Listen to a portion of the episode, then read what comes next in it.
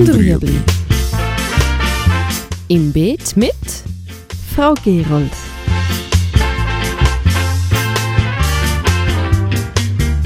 Fragen rund ums urbane Gärtnern auf Balkonien. Heute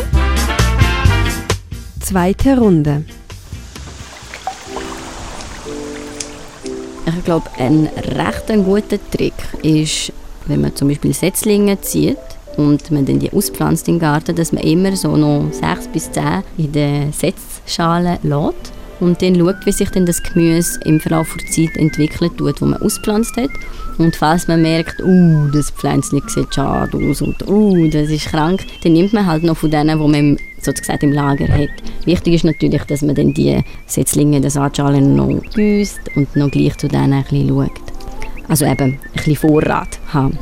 Was auch wichtig ist, auch natürlich, ist, dass man beobachtet tut, warum sie in gegangen ist. Aber wenn es Schnecken sind und ich dann nochmal einen Salat tue, dann ist wahrscheinlich der zweite auch weg. Und ja, dass man dann entsprechend schaut, was macht Sinn, wie kann ich es jetzt schützen, was für Pflanzen kann man daneben, was ist denn das Beste für mein Salatli oder, weiß nicht, Kohlrabi. Das war Gut und Rüebli. Haben Sie eine Frage? Schreiben Sie uns auf beet.stadtfilter.ch.